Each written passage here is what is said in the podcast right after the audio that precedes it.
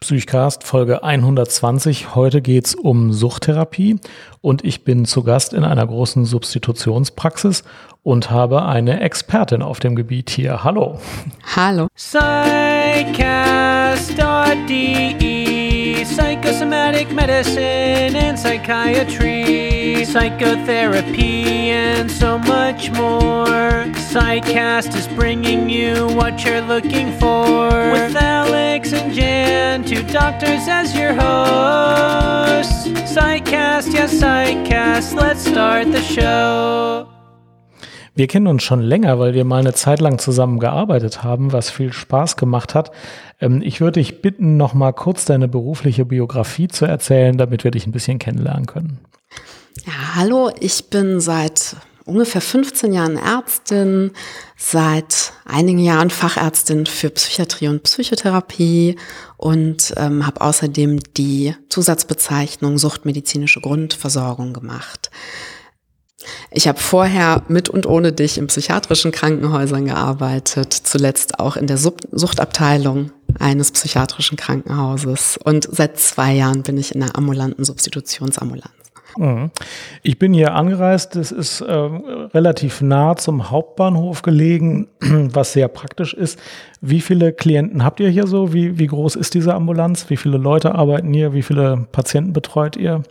Wir haben äh, zwei Arztstellen, also ähm, sind drei Ärzte, zwei in Teilzeit und haben 130 Patienten. Außerdem haben wir hier zwei Krankenschwestern in Vollzeit und fünf Sozialarbeiter. Okay. Und wir wollen jetzt mal bei den Basics beginnen und ein bisschen über Suchttherapie sprechen und vor allem natürlich die Opiatabhängigkeit, aber vielleicht auch ein paar andere Suchterkrankungen. Ähm, was ich immer wieder schwer nur verstehe, ist, wie man überhaupt in so eine Opiatabhängigkeit hineinkommt. Ich habe gestern extra nochmal Wir Kinder vom Bahnhof Zoo gesehen in der Neuverfilmung. Und äh, damals, äh, vor 20, 30 Jahren, war es immer so ein großer Ausbruch aus den Konventionen und so eine scheinbar neue Welt. Und das ist jetzt ja neu verfilmt, sehr bilderstark. Hast du die gesehen, die neue Serie? Ist ganz interessant zu gucken. Aber man merkt auch ein bisschen, dass es so aus der Zeit gefallen ist. Ähm, du hast ja jetzt viel mit Patientinnen und Patienten zu tun, die suchtkrank sind und die auch eine Opiatabhängigkeit haben. Wie ist denn heutzutage der Weg in die Opiatabhängigkeit? Was ist denn da typisch inzwischen? Also ähm, ich glaube, diese das, was wir uns so vorstellen, was wir, was wir ähm, in solchen Filmen und so gesehen haben, das ist immer noch nicht selten. Ähm, also so ganz klassisch, so Menschen aus Broken Homes, die ganz jung auch angefangen haben mit verschiedensten Drogen, ähm, die in Kreisen einfach waren, wo viel konsumiert wurde. Ganz häufig sind die Eltern schon suchtkrank gewesen oder mindestens ein Elternteil. Niedrige soziale Schicht, ganz früh mit Konsum schon zu tun gehabt. Wir haben zahlenmäßig jetzt, ähm, zumindest hier, wo ich arbeite, spielt einfach auch eine ganz große Rolle Zuwanderung, zum Beispiel aus, ich sage jetzt mal, orientalischen Ländern, aus Russland ganz viel. Auch junge Menschen, die opiatabhängig sind, Genau, das, das spielt hier zunehmend auch eine Rolle. Zum Beispiel, ähm, wir haben Patienten aus dem Iran in den letzten Jahren zahlenmäßig wirklich zunehmend, die auch im Iran gar nichts mit Sucht zu tun hatten, die dann ähm, über die Unterbringung in den Asylbewerberunterkünften da bilden sich dann so Netzwerke und Kontakte. Das ist eine Geschichte, die wir wirklich oft hören. Jetzt nicht nur von iranischen, sondern auch von anderen zugewanderten Patienten. Dass es denen nicht gut ging, sie hätten geweint, nicht schlafen können und irgendein netter Kollege hätte ihnen dann was angeboten. Mhm. Und die Altersstruktur ist die sehr weit gespreizt, weil ich kenne auch inzwischen viele 70-Jährige, die in Substitutionstherapie ja. sind. Äh, wie sieht das denn aus mit der Altersspreizung? Das ist ja was, was wir Substituierenden so als Erfolg der Substitutionsbehandlung betrachten. Ne? Das, mhm. das ist jetzt, das ist jetzt ähm, wirklich die Frage ist, in welches Altenheim kann ich zum Beispiel äh, unsere Patienten vermitteln, wenn es zu Hause nicht mehr geht. Das sind Fragen, die haben sich in den 80er Jahren noch, wirklich noch nicht gestellt. Und wir haben ich würde fast sagen, wenn ich unsere Patienten anschaue, ist es so wie in Deutschland. Also vielleicht sind unsere Patienten im, im Schnitt, haben wir vielleicht mehr jüngere Patienten unter 40 als in ganz Deutschland. Genau, aber wir haben durchaus auch ältere ein paar ganz alte. Die allerjüngsten sind vielleicht Mitte 20 die jetzt hier bei mir persönlich ankommen. Okay, und ich würde ganz gerne mal so eine typische Karriere durchgehen. Ähm, es fängt ja mit der Suchterkrankung an. Wir haben kurz angerissen, wie das so starten kann. Und äh, die ersten Behandlungen im medizinischen System sind oft im Krankenhaus für Entgiftungen. Ähm, und später kann es dann bei manchen der Patienten zur Substitution kommen. Ich will das beides mal durchgehen, also sowohl die Krankenhausbehandlungen, die wir noch zusammen gemacht haben, was große, großen Spaß gemacht hat, ähm, als auch jetzt die Substitutionstherapie und auch ähm, die praktischen Elemente dieser Behandlungen durchgehen. Im Krankenhaus gibt es ja eigentlich in der Opiattherapie zwei Situationen, nämlich die Totalentgiftung, entweder vor einer Langzeit oder ohne Langzeit, und die Beikonsumentgiftung. Das sind die Situationen, in denen wir oft die Patienten zum ersten Mal sehen. Wenn so ein junger Patient erstmalig opiatabhängig wird, ist vielleicht erstmal eine, eine Entgiftung ähm, der erste Schritt. Ähm, erzähl doch mal, wie sich das so darstellt, ähm, wie man das so typischerweise macht, wie man da so vorgeht. Erzähl mal. Ich würde erstmal ganz kurz widersprechen. Mhm. Da sieht man mal den, den, die verschiedenen Perspektiven. Aus meiner Perspektive ist der Schritt, einen äh, stationären Entzug zu machen, ähm, ist für viele, die ich hier treffe, eigentlich eine riesen einschneidende Geschichte. Also ähm, wir machen hier, wir haben ja einmal am Tag so eine offene Sprechstunde, um alle zu beraten und gegebenenfalls ähm, auch sofort aufzunehmen, die Interesse haben. Und ähm, da kommen wir ja später vielleicht noch zu. Es gibt einige, ähm, bei denen man denkt, da sind jetzt nicht alle Kriterien erfüllt erfüllt, der muss jetzt gar keine Substitution haben. Wenn ich denen dann vorschlage, so in, in zehn Tagen im Krankenhaus, ähm, dann ist das Heroin weg, die sind schockiert. Mhm. also, ähm, also ich habe ich ja. hab gar nicht so sehr das Gefühl, dass der erste Weg ähm, unbedingt, das ist vielleicht, vielleicht auch meine Perspektive hier. Ne? Nee, das ist völlig richtig. Man hat ja immer nur seine eigene Filterblase und äh, mhm. natürlich denke ich, dass das der erste Schritt ist, weil ich die Patienten ja. dann erstmalig so sehe. Aber das ist gar nicht die zahlenmäßige Mehrheit. Das finde ich schon mal interessant zu wissen, genau. Also viele kommen auch direkt in die Substitution. Okay, ähm, nehmen wir uns trotzdem mal einen, der jetzt ins Krankenhaus kommt, um diese, dieses Thema Entgiftungsbehandlung im Krankenhaus zu machen? Also wie lernt man den kennen? Welche Informationen braucht man und wie geht man praktisch vor, wenn jemand jetzt doch mal aus welchem Grund auch immer beispielsweise vor einer Langzeittherapie eine Entgiftung braucht? Genau, den sagen wir, den einfachsten, unkompliziertesten Fall ist jemand, der einfach in Anführungsstrichen heroinabhängig ist, der das loswerden will, der hat vielleicht ein Jobangebot, der hat vielleicht Kinder ähm, und sagt, ich möchte jetzt die körperliche Abhängigkeit loswerden.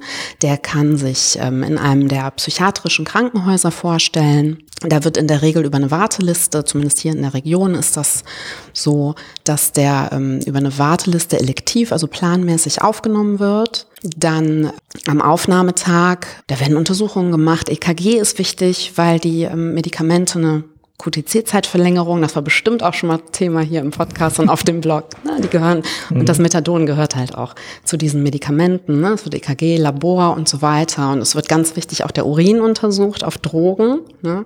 Und ähm, dann können die Patienten bedarfsabhängig Methadon bekommen gegen ihr Opiatentzug. Das Opiatentzugssyndrom, wenn man das so liest, klingt das erstmal wenig beeindruckend. Das sind so Symptome, die kennen wir von einer schweren Grippe. Das sind Gliederschmerzen, Rückenschmerzen, laufende Nase, Fieber, Abgeschlagenheit. Dann gibt's noch, noch mal deutlich schwerwiegender, ähm, schweren Durchfall gibt es, Schwitzen, ähm, Übelkeit, Erbrechen, typisches Gähnen, laufende Nase.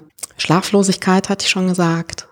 Und Suchtverlangen. Suchtverlangen ist das, was den suchtkranken Patienten unterscheidet vom Schmerzpatienten, der einfach nur von der körperlichen Abhängigkeit weg will. Das ist ein Punkt, den ich nie richtig verstanden habe. Warum wird die Oma nach der Hüfttransplant äh, Hüftoperation eigentlich nicht so süchtig wie der Opiatpatient. Ich verstehe schon, dass Heroin schneller anflutet und trotzdem denke ich mir, die Substanz ist doch die gleiche. Ist es wirklich die Darreichungsform, das schnellere Anfluten oder kommen da noch andere Aspekte dazu? Da würde ich gerne einen hervorragenden TED-Talk zum Thema empfehlen. Die Frage haben sich schon einige gestellt, den könnt ihr vielleicht verlinken. Das machen wir. Genau, dass ähm, das versucht kranke Menschen, hat das Suchtmittel eine Funktion, die es für den Schmerzpatienten oder Schmerzpatientin eben nicht hat. Und das, das erfüllt eine Funktion innerhalb der Psyche die zumindest gefühlt in dem Moment existenzbestimmend ist für, für diesen Menschen. Ne? Da kann man so ein bisschen lapidar sagen, es wird ja keiner zum Spaß heroinabhängig, da ist was dran. Mhm. Ja, derjenige, der zum Spaß konsumieren kann, der, ne, der, der landet nicht letztlich schwersuchtkrank. Man kann das nicht über einen Kamm scheren und sagen, alle Heroinabhängigen kommen aus schrecklichen Familien, sind schrecklich verprügelt worden. Das ist überhaupt nicht so. Und das kommt sicherlich beides zusammen. Irgendwelche innerpsychischen Probleme, die gelöst werden, vielleicht ähm, auch ähm, eine angeborene Anfälligkeit einfach für ähm, für Suchterkrankungen, das bezieht sich ja häufig auch bei, Suchtkranken auf mehrere Substanzen. Derjenige, der es schafft, vom Heroin wegzukommen, wird nicht selten später im Leben noch alkoholabhängig. Ähm, der Kokainabhängige hat häufig ein Glücksspielproblem. So, ne? Also das ist ähm, das, was da in dem süchtigen Gehirn passiert. Das reduziert einfach die, die Freiheit zu entscheiden, ob ich konsumieren will oder nicht. Das reduziert die Fähigkeit, mich zu freuen über Dinge, die eigentlich Freude und Befriedigung auslösen sollten.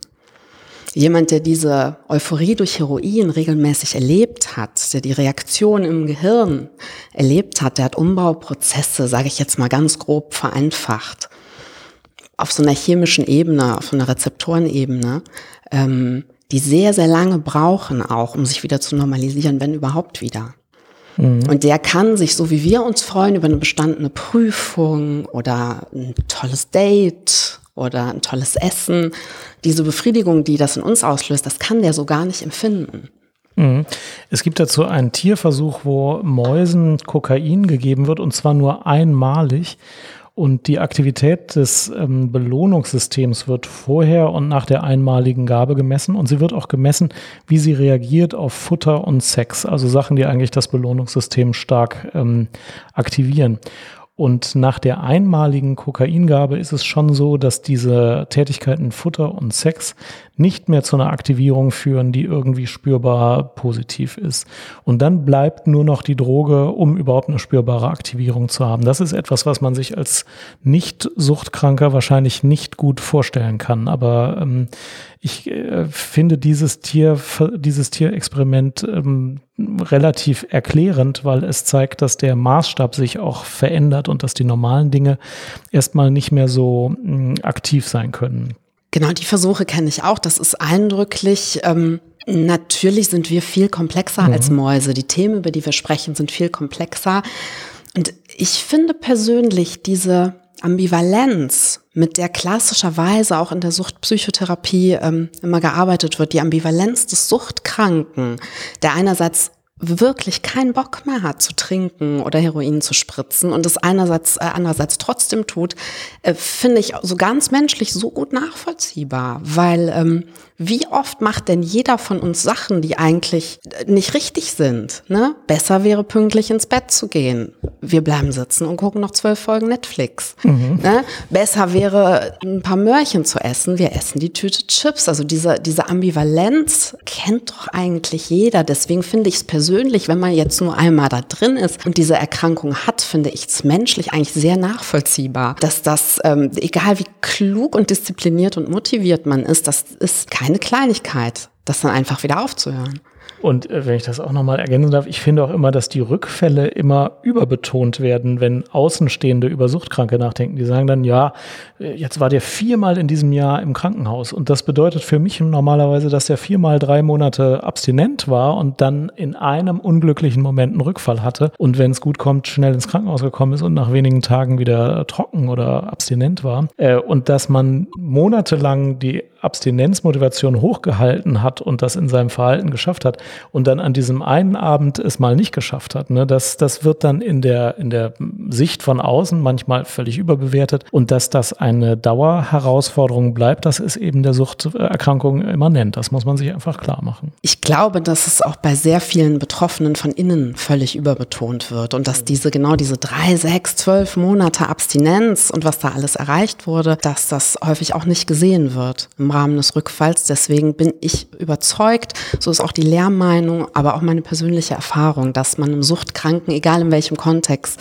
ähm, dass man damit was Gutes tut, ähm, da den Fokus drauf zu lenken.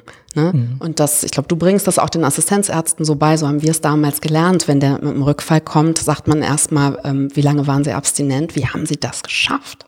Ja, das ist total wichtig. Ja. Man, die ersten drei Minuten des Gespräches reserviert man sich dafür, wie haben sie es geschafft, abstinent zu bleiben. Man redet nicht über den Rückfall. Die Patienten und Patientinnen wollen dann immer sagen, ja, es war, der Rückfall kam als, und dann muss man praktisch unterbrechen und sagen, da reden wir gleich drüber. Jetzt will ich erst mal wissen, warum sie abstinent geblieben sind. Und das Erfolgskriterium für mich im Krankenhaus für Suchtbehandlung ist, wie viele Tage im Jahr war dieser Mensch abstinent? Oder in Substitution, also jedenfalls drogenfrei. Ähm, und wenn dann eben rauskommt 330 Tage, dann ist das wirklich sehr erfolgreich. Dann muss man sich überhaupt nicht fertig machen wegen der 30 anderen Tage. Das sehe ich so. Und das ist, glaube ich, klüger als die Anzahl der Rückfälle zu messen. Klar, wenn die super hoch ist, will man auch daran was tun. Das ist schon in Ordnung. Aber trotzdem soll man sich bewusst machen, dass die Abstinentenzeiten das sind, worum es geht. Und das kann man in Tagen pro Jahr messen. Das ist ein gutes Kriterium, finde ich nach wie vor. Ja. Da sind wir ja schon bei der, ähm, bei der Zielhierarchie der, der ähm, Opiatbehandlung, ne? Genau, da hast du jetzt, hm, was früher das höchste Ziel war, heute wird das ein bisschen differenzierter gesehen, die Opiatfreiheit. Wenn wir von Patienten sprechen, die noch viel, viel kränker sind, sage ich mal, ähm, haben wir aber andere Ziele.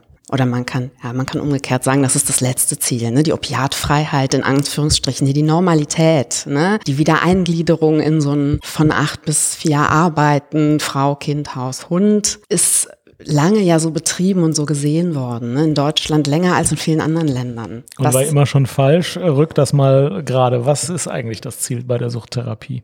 Für mich als Ärztin ist das erste Ziel, dass die Patienten nicht tot sind. Mhm. Ne? Und das ist was, was bei, ähm, was im Rahmen hier der Substitutionsbehandlung allgemein ähm, gut erreicht werden kann. Was, mhm. ähm, dass die, dass die leben und nicht tot sind. Das ist so der, der erste Schritt. Das ist zum Glück, muss man sagen, bei dem Patientenkollektiv, was ich hier habe, sind das die wenigsten, die, sage ich mal, in diesem Stadium der Zielhierarchie sind, wo man sagt, alles egal, Hauptsache der stirbt nicht. Das nächste, das sind übrigens Kriterien, die auch klar als Richtlinie für uns Behandler im Ambulanten definiert sind. Ne? So eine Zielhierarchie, das muss ich für jeden Patienten, den ich aufnehme, muss ich das erstellen, muss mir da Gedanken machen, das auch dokumentieren. Das nächste wäre ähm, die ähm, Behandlung körperlicher Krankheiten und psychischer Krankheiten. Das heißt, wenn ich das geschafft habe, dass er lebt, dann kann ich auch noch schaffen, die erstmal gesundheitliche Lebensqualität zu verbessern. Dann beispielsweise könnte man als nächster Schritt, könnte man auf die, auf die soziale Lebensqualität gucken. Wie, wie schläft der? Wo wohnt der? Wo kommt das Geld her? Wie viel, wie viel finanzielle Not hat der? Ein Platz zum Schlafen ist da ganz weit oben. Ne? Kann aber auch sein, genau, äh, was ist mit Krankenversicherung? Das sind, das sind Themen hier, ne? dass der versichert ist, dass der Zahlungen bekommt. Und dann können die Ansprüche noch höher gehen. Ne? Und wenn das alles sichergestellt ist, dann reden wir darüber, ähm, was für einen Konsum betreibt der, wie kann man das gesundheitliche Risiko reduzieren. Da wäre der erste Schritt zu gucken, was konsumiert der und auf welche Art. Da wäre es mir zum Beispiel sehr lieb, ähm, wenn meine Patienten sich keine Drogen spritzen. Ne? Ähm, viele Komplikationen und Folgeerkrankungen kommen durch das Spritzen der Drogen. Das heißt, wir haben viel gewonnen, wenn der es hinkriegt, sein Heroin nur noch zu rauchen oder nur noch, sage ich mal, zu trinken und Tabletten zu nehmen und auf diese, diese Heroin-Kokain-Mischung die ja mit vielen Komplikationen, Todesfällen auch verbunden ist. Wenn er darauf verzichtet, haben wir schon viel erreicht. Und dann äh, steigern wir die Ansprüche, sage ich mal, in der Theorie immer weiter, wünschen uns dann irgendwann einen Patienten, der keinen Beikonsum mehr hat, der jeden Tag zu uns kommt, der äh, ansonsten frei von Suchtmitteln ist. Dann wünschen wir uns eine soziale Reintegration. Und das sind jetzt schon Ziele, das kann man vielleicht noch diskutieren. Ähm, ist das überhaupt was, was jeder Patient aus der Drogenszene eigentlich möchte? So eine Reintegration auf den ersten Arbeitsmarkt, in einer Mietwohnung, mit einer drogenfreien Partnerin, ohne Kontakte in die Drogenszene. Das wäre ein wünschenswertes Ziel, sicher nicht für jeden erreichbar und vielleicht auch nicht für jeden wünschenswert. Da haben wir halt heutzutage zum Glück die Freiheit, auch die Autonomie und die Wünsche des Patienten zu berücksichtigen. Und ähm, genau, und ganz oben würde dann stehen, ne, das Ziel der vollständigen Opiatfreiheit. Also so, als wäre er nie heroinabhängig gewesen. Mhm, das ist wirklich sehr wichtig, dass du es nochmal sagst, denn vor 20, 30 Jahren war eher so aus der Politik äh, der, dieses Ziel der Opiatfreiheit. Und da wurde da am Anfang gesagt, ja, die Substitution bringt ja gar nichts, die Leute bleiben ja in Substitution. Und dann wurde noch so irgendwie das Ziel akzeptiert, ja, weniger Kriminalität. Also wenn das erreicht wird, dann macht die Behandlung auch Sinn, ja. Aber dass das natürlich nicht alle Ziele sein können, sondern dass das, was du jetzt beschrieben hast, die Ziele sind, das hat sich erst so langsam durchgesetzt, aber auch noch gar nicht in allen Köpfen. Deswegen finde ich das super hilfreich hilfreich, dass du das nochmal so erklärst. Werbung. Wir unterbrechen den Psychcast für eine kleine Werbung. Diese Folge wird unterstützt von Blinkist. Blinkist ist ein Webservice, aber auch eine iPhone- und Android-App, die dir interessante Sachbücher näher bringt, indem es Zusammenfassungen produziert, die so ungefähr 15 Minuten pro Buch dauern. Und die kannst du dann lesen auf deinem Kindle, auf dem Smartphone oder du kriegst sie vorgelesen von professionellen Sprechern und kannst sie dir beim Joggen, beim Autofahren, wann immer du willst, anhören. Es gibt äh, unglaublich viele Bücher aus allen interessanten Sachbuchbereichen und es kommen ständig neue dazu. Wenn du Blinkist Premium hast, kannst du auch Hörbücher zu einem reduzierten Preis hören. Ich zum Beispiel äh, höre gerade Digitaler Minimalismus von Cal Newport. Das ist ja ein sehr viel diskutiertes Buch, aber ich wollte mir das erstmal in der Kurzversion anhören, um zu entscheiden, ob ich das dann als ganzes Buch lese. Blinkist hat im Moment auch eine Aktion für Psychcast-Hörer. Äh, du erhältst nämlich 25% auf das Blinkist Jahresabo und du kannst das vorher kostenlos ausprobieren. Surf mal vorbei auf blinkist.de slash psychcast. Da schreibt man b-l-i-n-k-i-s-t.de slash psychcast. Vielen Dank für die Unterstützung an Blinkist und weiter geht's mit dem Psychcast. Lass uns doch jetzt mal hier direkt in deiner Substitutionspraxis einsteigen. Also ähm, was mich sehr interessiert und was sich auch viele andere interessiert, ist, wie das dann praktisch so abläuft. Also von dem ersten Kontakt über die ganzen Entscheidungen, welches Substitutionsmittel und welche, welche Form wird gewählt, bis zum praktischen Ablauf so einer Substitution an so einem schönen Sonntag wie heute. Erzähl gerne mal, wie das so abläuft. Genau, ich könnte ähm, anfangen mit einem äh, Interessenten, mit dem ich eben telefoniert habe. Der erzählte, der war schon mal substituiert, der ist seit 15 Jahren heroinabhängig, hat ähm, nach einer Entwöhnungstherapie, also einer Langzeittherapie, war der sechs, sieben Jahre clean und ist jetzt rückfällig geworden, möchte so schnell wie möglich was tun ist jetzt seit drei Monaten wieder drauf, in Anführungsstrichen. Ähm, der meldet sich hier, der hat über weiß ich nicht, sein Dealer oder irgendwelche Kontakte in der Drogenszene hat er gehört, wir haben hier diese offene Sprechstunde. Der hatte hier angerufen und ich sag dem die Uhrzeit der Sprechstunde und dass er sich an jedem Werktag hier melden kann in dieser Zeit. Der kommt dann her, wird empfangen von mir und einem Sozialarbeiter. Und das erste, was wir leider machen müssen, ist die Grundvoraussetzung klären, dass wir den ärztlich behandeln dürfen, also vor allem Krankenversicherungen und so ein paar Formalitäten. Ich würde dann die ärztliche Indikation abklären. Die ist inzwischen etwas großzügiger gefasst worden für die Substitutionsbehandlung. Das war, wie du schon sagtest, das, das war mal relativ streng. Zum Beispiel strikte Zeitvorgaben, dass jemand mindestens zwei Jahre heroinabhängig sein muss, gibt es jetzt in der Form so nicht mehr. Es ist immer ein Abwägen. Vielleicht kann ich das jetzt noch mal zwischendurch sagen. Wenn der Patient vor mir sitzt, diejenigen, die sagen, wir machen die ja abhängig von einem Opiat, die haben ja recht. Ne? Die allermeisten Patienten in Deutschland sind mit Methadon oder Polamidon substituiert. Das ist ein Opiat mit einer sehr langen Halbwertzeit von um die 30 Stunden. Das ist Dementsprechend ist der körperliche Entzug, der dauert länger. Der ist bei den Patienten ist das sehr verschrien. Nicht unbedingt, weil irgendwas Schlimmeres passiert als bei Heroin, aber es dauert einfach Wochen, bis, bis der Körper sich so weit erholt hat vom Entzugssyndrom. Das ist eine einschneidende Maßnahme, die wir hier anbieten. Also der ist körperlich so abhängig, dass wenn er es aus irgendeinem Grund an einem Tag nicht schafft, hier sein Medikament abzuholen, äh, dann geht's dem richtig schlecht.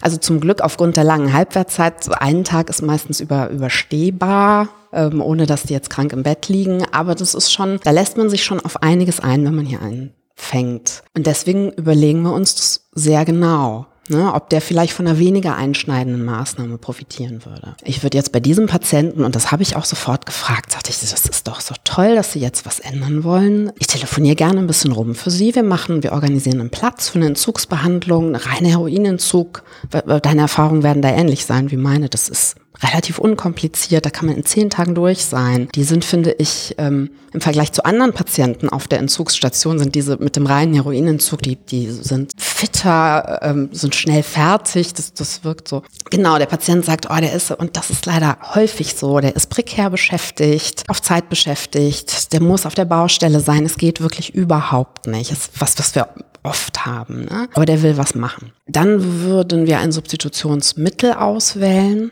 Wir haben, also zahlenmäßig in Deutschland ist, wie gesagt, Methadon, Polamidon weit in der, in der äh, Mehrheit. Das muss gar nicht so sein. Das ist mehr, das ist eher so aus traditionellen, historischen Gründen und gar nicht, weil das das allerbeste ist. Eine Alternative wäre das Buprenorphin. Mhm. Das wird zum Beispiel ähm, in Frankreich ist das das Medikament, was viel häufiger eingesetzt wird. Die haben auch keine schlechteren Ergebnisse als wir. Es wirkt ein bisschen anders als das Methadon. Das hat Vor- und Nachteile. Für mich ist der Nachteil in dem Moment, dass ich habe es nicht hier. Ich muss es erstmal über die Apotheke bestellen. Es gibt bestimmte Sicherheitsabstände, die der Patient einhalten müsste zum Heroinkonsum. Dann gibt es noch an selteneren Mitteln das Substitutol heißt das Präparat, das ist retardiertes Morphin, ist relativ neu zugelassen zur Substitution, spielt zumindest hier bei uns in der Region eigentlich zahlenmäßig keinerlei Rolle. Die Patienten haben sich da viel von erhofft von der Zulassung, weil es eben, weil es eben das Morphin ist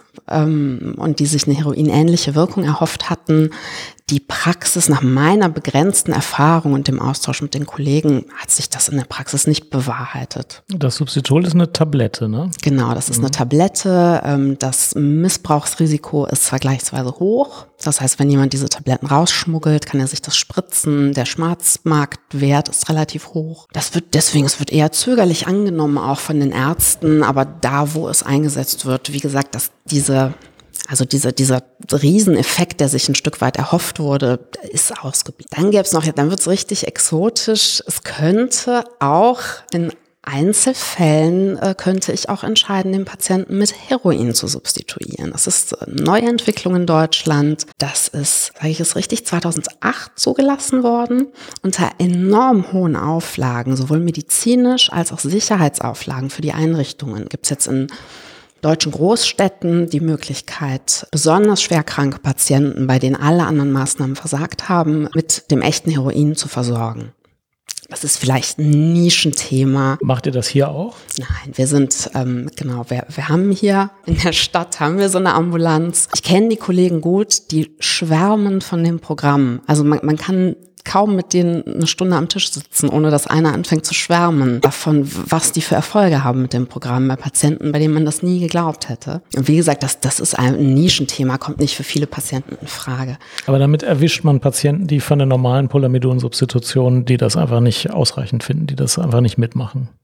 Genau. Mhm. Der wichtigste Unterschied und auch eine wichtige Eigenschaft von diesem Methadon ähm, versus Heroin ist, dass die, die Rezeptoren, die für diese euphorisierende Wirkung von Heroin und Morphin zuständig sind, die werden von dem Methadon überhaupt nicht angesprochen. Im Gegenteil hat das äh, gerade in höheren Dosen das Methadon eher so eine fast depressiv machende, so eine, so eine niederdrückende, antriebsmindernde Wirkung. Ja, das höre ich auch immer wieder als Unterscheidungsmerkmal. Manche Patientinnen und Patienten bevorzugen eher plattmachendes Methadon. Polamidon macht da keinen so großen Unterschied und Buprenorphin, das macht den Kopf ein bisschen klarer oder behält ihn ein bisschen klarer. Das ist schon eine Unterscheidung, die Patienten auch wählen. Äh, stimmt das noch? Das würde ich auch so sehen. Wie gesagt, wir sind da vielleicht, ähm, auch wir haben da hier in Deutschland vielleicht einen bestimmten Blick drauf, weil für uns das Normale in Anführungsstrichen das Methadon ist. Und die Patienten, es wird ja immer wieder berichtet, dass Patienten nicht gut zurechtkommen mit dem Buprenorphin, weil sie diese Klarheit nicht aushalten. Da würde ich aber sagen, gut, in Frankreich, wo sie nie was anderes gehabt haben, haben die jetzt keine schlechteren Resultate. Also vielleicht sind das auch Patienten, die zehn Jahre Methadon genommen haben und dieses, dieses Gefühl von in Watte gepackt sein, was viele beschreiben, ähm, einfach so gewohnt sind. Gibt es das auch, dass Patienten erstmal fünf Jahre Methadon substituiert sind und dann auf Buprenorphin wechseln? Also mir fallen da wenig Beispiele ein von Patienten, die lange Methadon bekommen haben und dann mit Buprenorphin gut zurechtkamen. Ich habe fast ein bisschen das Gefühl, das ist so ein Entweder-Oder. Dass viele, die Methadon gewohnt sind, wirklich nicht gut zurechtkommen mit dem Buprenorphin und umgekehrt. Hast du da Erfahrungen? Ja, deswegen frage ich das, weil ich denke mir immer, wenn einer jetzt zwei, drei Jahre von der Szene und dem Heroin weg ist, dass dann Buprenorphin doch eigentlich besser sein müsste als Methadon, weil dann ist man weniger beeinträchtigt, finde ich, als Behandler. Aber ich kenne auch fast keinen Patienten, der diesen Wechsel macht. Einzelne kenne ich schon. Einen könnte ich mich jetzt konkret dran erinnern, aber die allermeisten sagen, nö, nö, das will ich mal so behalten. Und ähm, mich wundert das ein bisschen. Aber das finde ich interessant, dass das auch in der langjährigen ambulanten Behandlung dann das gleiche Phänomen gibt, offenbar. Genau, die langjährige Behandlung mit Methadon war ja auch ursprünglich gar nicht vorgesehen. Ne? Das ist ja auch was, was sich entwickelt hat. Genau, und wir haben ähm, einen nicht geringen Anteil von Patienten, die kommen seit über zehn Jahren hierher. Das ist Teil deren Alltags, ne, Teil ihrer Tagesstruktur. Wir haben Patienten, ähm, Einzelne dann, die die Dosis des Medikaments so weit reduziert haben, dass es das fast nur noch Formsache ist, dass die hierher kommen. Aber die haben den Kontakt, die haben den Arzt, die haben die Krankenschwester, die kennen die Leute seit, seit über zehn Jahren. Und es ist natürlich, die Nebenwirkungen des Methadons sind auch sehr dosisabhängig. Also die Patienten, es gibt durchaus auch Patienten mit niedrigen Dosen, die arbeiten gehen und die nicht völlig, sag ich mal, platt sind von dem Medikament. Erzähl das gerne nochmal, wie man so die Dosierung so einschätzen kann, weil für viele Ärzte, die stationär tätig sind, ist das unklar, ob 20, 60 oder 120 Milligramm Methadon jetzt viel sind. Also was ist denn da so üblich? Ich würde als erstes, bevor ich der Patient, von dem wir jetzt sprachen, bevor ich dem was gebe, würde ich als erstes und muss ich auch ähm, den erstmal darauf untersuchen, ob der wirklich drogenabhängig ist, denn sonst könnte ich ihn sehr gut umbringen umbringen mit meinem Methadon, was ich jetzt nun gewählt habe. Ne? Was äh, muss man sagen, weil ähm, es liegt mir einfach vor, die Eindosierung ist relativ unkompliziert. Und so entscheiden wir uns jetzt fürs Methadon. Der gibt mir Urin ab. Da drin finde ich ähm, Heroin. Vielleicht untersuche ich den noch körperlich, finde Einstichstellen. Vielleicht höre ich die Lunge ab und höre hör, ähm, das entsprechende Lungengeräusch von den Heroinrauchern. Die haben ein verschärftes Atemgeräusch häufig, das sich, ähm, das sich ganz schnell auch legt wenn der Konsum eingestellt wird. Nur die Raucher haben das, die Heroinraucher. Ah, okay, das kenne ich nicht. Mhm. Genau. Ähm, die kommen häufig, die kommen mit wirklich zum Teil auch mit Rasselgeräuschen, aber meistens mit diesem verschärften Atemgeräusch und einem Husten, dass man denkt, Himmel, Kurzatmigkeit, das sind Symptome, die sich, wenn die nicht konsumieren, ähm, ganz schnell wieder normalisieren. Auch, wie gesagt, das ist jetzt nur ganz unwissenschaftlich meine Erfahrung. Und dann würde ich dem Methadon geben, und zwar in der höchsten Dosis, von der ich mir relativ sicher bin, dass die niemanden umbringt weil im Endeffekt kann ich nicht in den reingucken. Ich weiß nicht, wie Opiat adaptiert der ist. Und es könnte ja doch sein, dass der sein Urin gefälscht hat oder oder. Ne? Also die ähm, im Prinzip gibt es für die individuelle Opiatdosis keine Grenze nach oben, weil der Körper sich ja enorm an die Opiate gewöhnt. Ähm, ich fange aber immer mit einer Dosis an, genau, von der ich mir relativ sicher bin, ich kann jetzt hier gleich beruhigt Feierabend machen. Der Patient wird an einer Überdosis nicht versterben. Das sind bei uns 20 Milli bis maximal eher 15 Milligramm Polamidon. Wie das mit den Dosen ist und den Millilitern kann man ja auf einschlägigen Blogs Muss man nachlesen. jeden Tag neu nachlesen, genau. damit man sich jeden Tag wieder nicht verrechnet und vertut, ja.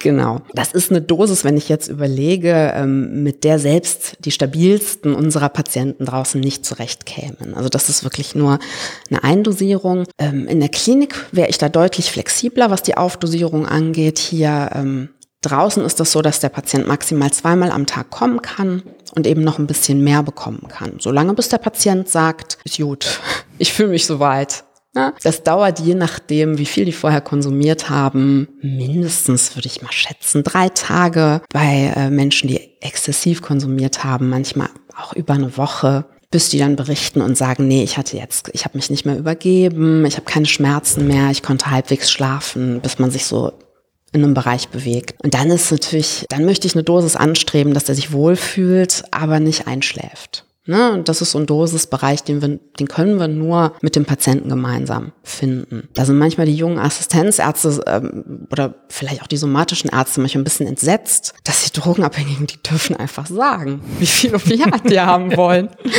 Das funktioniert, weil tatsächlich äh, auch zu viel Methadon ist einfach super unangenehm. Keiner möchte das. Da gibt's überhaupt keinen Grund eigentlich oder vielleicht in Einzelfällen, äh, dass man da von außen regulieren muss und sagt, nee, nee, das ist jetzt jetzt aber zu viel, ganz im Gegenteil. Was sind so typische Dosierungen, die ihr hier verwendet? Wir geben hier hohe Dosen. Wir sind aber auch als Schwerpunkt ambulant, sage ich mal, haben wir, haben wir Patienten auch hier, die vielleicht schon woanders gescheitert sind. Also es ist vielleicht nicht ganz durchschnittlich, was wir hier haben. Vielleicht so zwischen 50 und tatsächlich 100 Milligramm, was echt hoch ist. Also ja. so, ja. Gibt es einen Dosisbereich, wo du sagen würdest, also wenn jemand regelmäßig das verschrieben bekommt, ist er entweder wirklich eine Ausnahme oder ich muss den Verdacht haben, dass er doch irgendwie das Zeug, äh, wenn er es als Take-Home bekommt oder so, verkauft? Oder was sind Dosierungen, die im roten Bereich wären praktisch, wo du dich fragst, was ist los? Also ich finde 100 Milligramm am Tag, äh, wenn da, äh, da könnte ein 2 Meter 150 Kilo Mann vor mir stehen, der seit 20 Jahren drei Gramm Heroin intravenös spritzt, dann nicke ich das noch ab. Ansonsten ist alles, was dreistellig ist. Also wir sprechen hier von 20 Milliliter Polamidon oder Methadon. Da würde ich schon sagen, genau da ähm, kann man vielleicht auch drüber sprechen, genau, wünscht er sich, vielleicht ist auch diese, diese Abschirmung, die der sich wünscht durch das Medikament, ne, vielleicht ist das ein bisschen viel. Also vielleicht ist der dann so, so abgeschirmt, dass der auch sonst nichts mehr hinkriegt. Dass der vielleicht kein Heroin nimmt, aber die anderen Ziele auf dieser Hierarchie gar nicht mehr erreichen kann, weil er schläft. Genau, wie sieht jemand aus der, aus deiner Sicht zu viel Methadon bekommt? Genau, der ist, ähm, der ist antriebslos, der hat wirklich sowas, sowas charakteristisch antriebsgemindert, bisschen desinteressiert, müde. Schwitzen ist eine häufige Nebenwirkung. Okay, und, aber dann ähm, hängen noch nicht die Augenlider und der lallt noch nicht, sondern der ist, äh, sieht wach aus, wirkt aber insgesamt verlangsamt oder müde. Also, dass die, dass die so hängende Augenlider haben und lallen, das haben wir hier zumindest, obwohl wir, wir echt sportliche Dosen geben. Mhm. Zum Teil, das schaffen wir mit Opiaten mhm. alleine nicht. Also, das ist in aller Regel, gerade auch im Krankenhaus, ähm, äh, bei Konsum. Mhm. Häufig von Benzodiazepinen, häufig auch während der Behandlung, häufig auch heimlich, mhm. häufig auch schwer zu entdecken, weil die Patienten gleichzeitig auch mit Benzodiazepinen behandelt werden. Die kommen dann nämlich nach der Entlassung zu uns und erzählen dann, dass sie durchgehend Benzos zum Einschlafen genommen hätten und es wäre schon blöd jetzt äh, und so. Das ist im ambulanten Bereich sehe ich das nicht, dass die so schläfrig sind. Die sind eher antriebslos, die berichten hier auch davon. Ich sehe die natürlich morgens am niedrigsten Punkt des Methadonpegels. Ne? Die berichten schon davon, dass die nachmittags ähm, oder am frühen Abend die Augen nicht mehr aufhalten können. Also Müdigkeit ist ein Thema.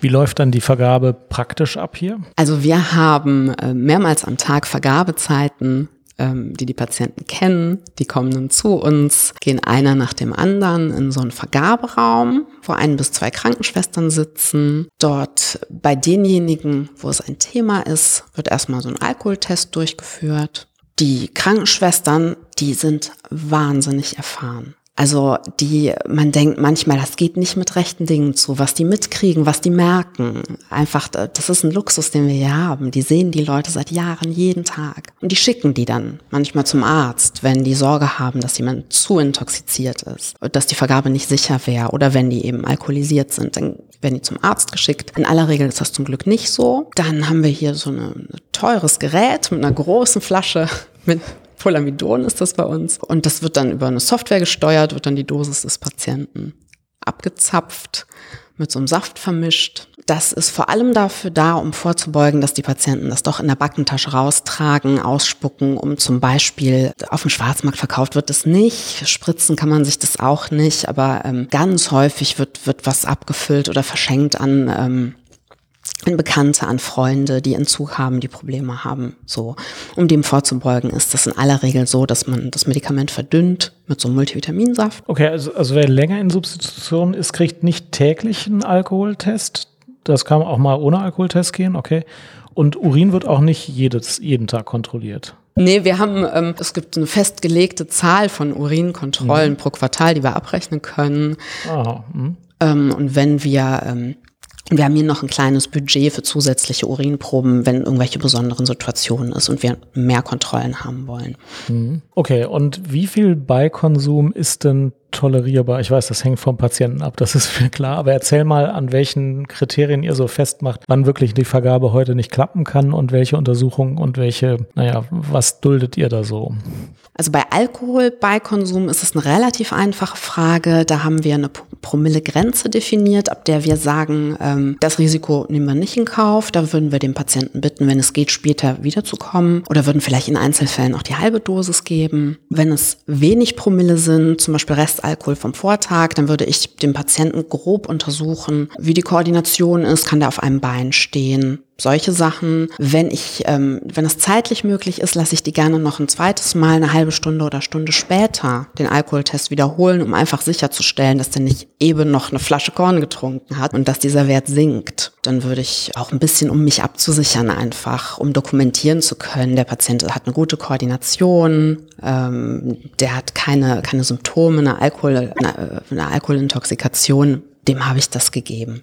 Genau. Bei anderen Substanzen, und wir haben bei substituierten Patienten ähm, ganz, ganz großes Problem einfach mit Beruhigungsmitteln, die billig zu haben sind auf dem Schwarzmarkt, die massenhaft verschrieben werden durch Hausärzte, die unter Druck gesetzt werden oder denen es vielleicht auch ein Stück weit egal ist. Und äh, da sehen wir eben diese Patienten mit den hängenden Augenlidern, mit der verwaschenen Sprache, die ähm, auf Ansprache immer wieder kurz wach sind, wenn man die aber beobachtet ein paar Minuten, dann einnicken da gibt es keine festen Grenzen. Das ist so ein bisschen Ermessenssache. Und da kann ich, da muss ich einfach gucken, für mich überlegen, wie sicher fühle ich mich da, wie, wie, ne, wenn dem, die haben alle ein Risiko, auch zu sterben. Im Rahmen von ihrer Suchterkrankung einfach theoretisch kann immer irgendwann morgens die Nachricht kommen, dein Patient so und so ist verstorben. Und das sind so die Gedanken, die ich mir mache in der Situation. Würde ich mich dann schuldig fühlen, würde ich denken, das war fahrlässig von mir, dem überhaupt was zu geben. Wenn ich dem gar nichts gebe, erhöhe ich natürlich die Wahrscheinlichkeit, dass er sich was kauft. Mhm. Was kriegt er denn da überhaupt? Ähm, das spritzt er sich dann. Was kann dabei alles passieren? Was ist da noch alles drin? Ne? Das ist was, was man jeden Tag abwägen muss. Steht auch nirgendwo geschrieben. Dafür setzen wir uns jeden Mittag hier im Team zusammen mit Sozialarbeitern, Ärzten, Krankenschwestern und diskutieren solche Sachen. Mhm. Und das wollte ich jetzt auch als nächstes fragen. Die sozialarbeiterische Mitbetreuung gehört ja fest zur Substitution dazu. Wie zeigt sich das für den Patienten? Also welche Angebote werden da so gemacht? Äh, der Sozialarbeiter ist viel wichtiger für die Behandlung als der Arzt. Viel. Mhm. Bei uns ist das, das finde ich angenehm, das ist in anderen Einrichtungen ganz anders. Bei uns ist hier so ein, so ein offener Küchenbereich, wo die Sozialarbeiter sich aufhalten. Jeder Patient hat einen eigenen Sozialarbeiter, den kennt er auch. Da wird äh, bei allen neuen Patienten irgendwann so ein Aufnahmegespräch geführt, auch sozialarbeiterisch, wo einfach mal so ein Status erhoben wird. Wie sieht es mit der Krankenversicherung aus? Wo kommt das Geld her? Wo wohnt der Patient? Ist von Gericht oder Polizei her noch irgendwas offen? Gibt es eine Bewährungshilfe? Gibt es Schulden? Was für ungeöffnete Briefe hat er vielleicht noch im Briefkasten. Da wird erstmal allgemein so ein Status erhoben. Von mir, von der ärztlichen Seite kommen dann vielleicht noch zusätzliche Aufträge. Vielleicht hat der Patient eine unbehandelte Hepatitis C-Erkrankung äh, und ich habe den großen Wunsch, dass er sich jetzt mal einen Hausarzt sucht. Das würde ich dann an den Sozialarbeiter dann weiter. Bei diesem, dieser Status wird dann erhoben und die machen auch eine Zielhierarchie mit den Patienten und ähm, beraten die, telefonieren mit denen, machen nichts für die Patienten, sondern haken immer so ein bisschen nach, was gelaufen ist. Was sehr gut angenommen wird, wirklich auch notwendig ist, ist, ähm, dass die, die Patienten, die kriegen Post von Behörden, von der Stadt, vom Anwalt. Und äh, wenn die uns länger kennen, dann, dann haben die das schon drin, dann bringen die den Brief einfach mit. Viele unserer Patienten ähm, sind keine Muttersprachler für Deutsch Genau, man sieht die oft dann hier am Tisch sitzen mit ihrem Sozialarbeiter. Und da gehen die irgendwelche, irgendwelche Post durch, irgendwelche Anträge. So. Aber wir haben wirklich auch die luxuriöse Situation, dass ähm, ein Sozialarbeiter äh, kann sich auch einfach mal mit einem Patienten in Dienstwagen setzen und irgendwo hinfahren, den zum Amt begleiten, Patienten, die ähm, zum Beispiel in die Botschaft ihres Herkunftslandes müssen, zum Teil auch zu Recht ganz große Angst haben vor diesen Botschaften, ne, ähm, werden begleitet. Wir hatten kürzlich einen körperlich sehr schwer kranken Patienten, der aus vor allem aus Angst von einer, von einer schlechten Diagnose einfach nicht ins Krankenhaus gegangen ist. Den hat die Sozialarbeiterin irgendwann kurzerhand ins Auto gepackt. Also das ist wirklich niederschwellig und wirklich umfangreich, was wir denen anbieten können. Mhm. Welche Rolle spielen Langzeitentwöhnungsbehandlungen eigentlich in der Opiattherapie?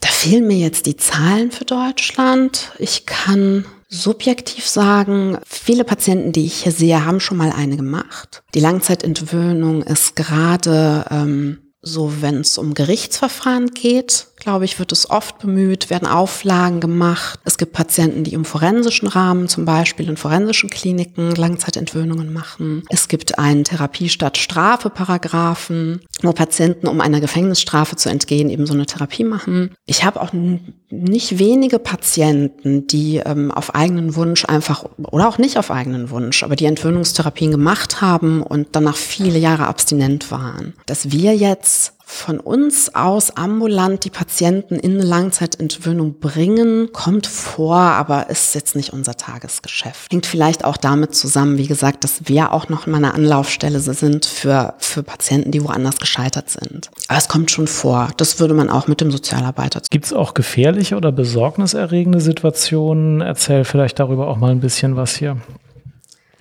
ich glaube, dass das Vorurteil gegenüber dem Opiatabhängigen, dem Junkie, was man so hat, das halte ich schon für etwas überzogen. Also ich glaube, die Gefährlichkeit unserer Patienten wird eher überschätzt. Ein Stück weit haben wir schon aber auch mit Menschen zu tun, die, sagen wir mal, Kinder heroinabhängiger Eltern aus Hochhaussiedlungen, die selber seit dem zwölften Lebensjahr heroinabhängig sind.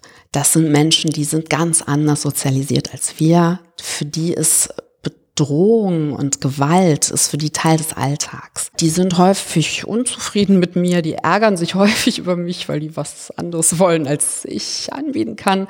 Und in allen Einrichtungen eigentlich, in denen man mit solchen Menschen arbeitet, werden ganz, ganz enge, enge Spielräume geschaffen, so dass selbst auf kleine Grenzüberschreitungen wie Beschimpfungen, auf kleinste, ähm, ob es Türknallen ist oder gegen das Tischbein treten, ähm, wird überhaupt nicht toleriert. Ähm, um ganz deutlich zu signalisieren, da werden Grenzen nicht überschritten.